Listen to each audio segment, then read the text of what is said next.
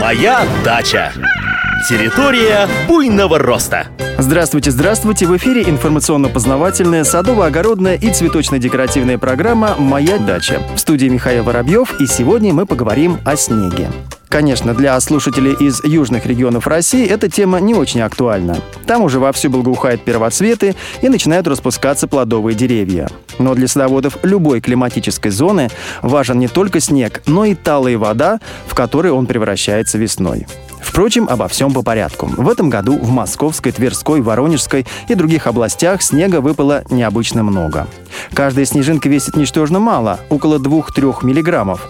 Но к концу зимы общий объем этих водяных кристалликов становится весьма значительным.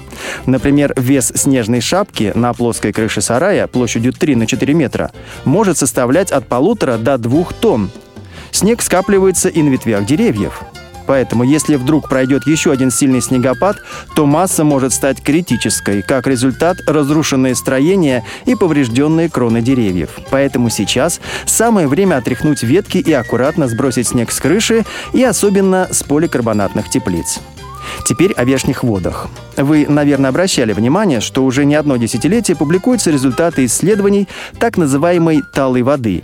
Считается, что после замерзания и последующего оттаивания жидкость приобретает очень ценные биологически активные свойства. Впрочем, наши предки уже давно отметили эту особенность. Вспомните народную мудрость. Снег на овес – тот же навоз. Снега надует, хлеба прибудет. Талой снеговой водой очень полезно поливать комнатные растения и рассаду. Еще совет. Попробуйте замочить в снеговой воде семена. Увидите, что прорастание будет более дружным и быстрым.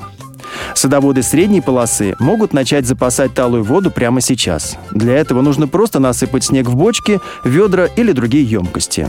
Если снег уже растаял, то живительную влагу можно набрать из дренажных канавок или низин, где она скапливается.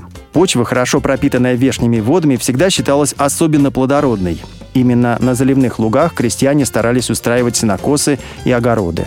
Снеговая вода не сразу усваивается растениями, поэтому весной одна из главных задач садоводов – сохранить весеннюю влагу в почве, не дать ей бесполезно испариться.